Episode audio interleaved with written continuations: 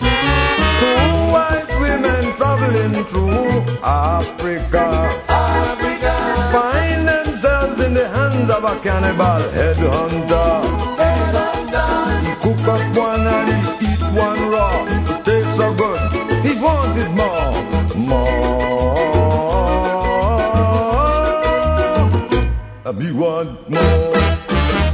Aye, aye, aye, aye, aye, me the Congo man.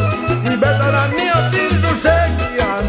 He eat until his stomach upset and die. I never eat a white meat yet.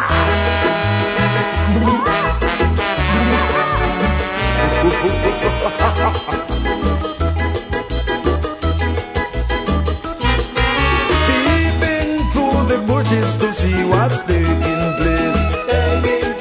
There I saw the Congo coming to take a taste.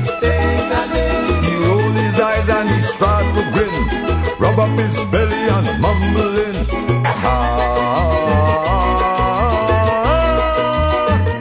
I me want more.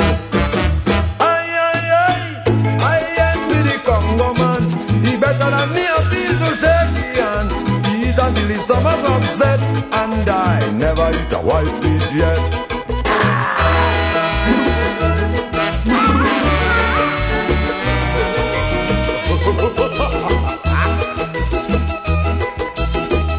He tie them up and he put them to lay down on the ground. Light up the fire and he started dancing round and round. One of the women started to beg. He bite her on the chest, he bite her on the leg. Ah, Ichira. Aye, aye, aye, aye, am the Congo man. He better than me, I feel to shake the hand. He eat until his stomach upset and die. I never eat a white meat yet.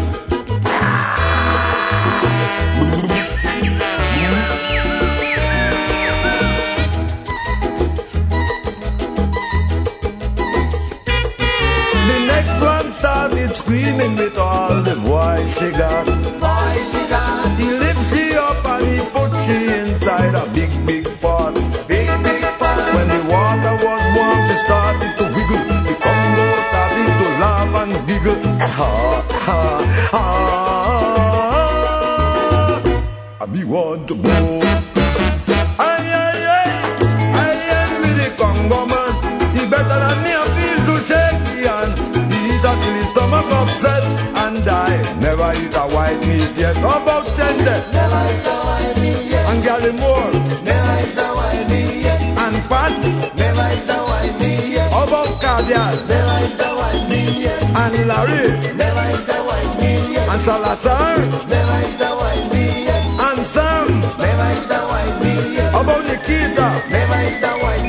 Marco Lavayen? And Serud? How about Jean? How about Pablo? And Basil?